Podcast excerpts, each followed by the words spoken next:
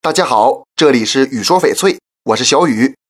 翡翠从原石到成品，需要经历无数次的切割、打磨和雕刻。在这个过程中呢，每一刀下去都会割掉一些大小不一的边角料。那么这些料子还有用吗？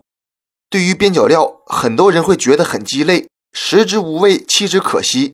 其实呢，这些料子只要经过一些加工，也有不错的价值。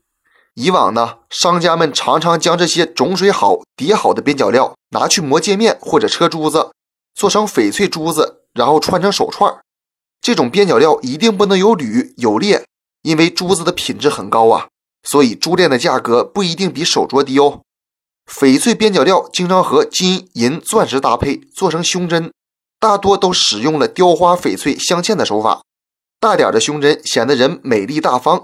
玲珑点的胸针显得人更青春有活力。如果是给女性朋友送礼物啊，翡翠胸针肯定是高端大气上档次的。另外，胸针的位置靠近心脏，所以送翡翠胸针还寓意着我想贴近你的心。因此，大家可千万别小瞧了边角料的价值。现在镶嵌技术越来越成熟完善，很多边角料仍有发挥的余地。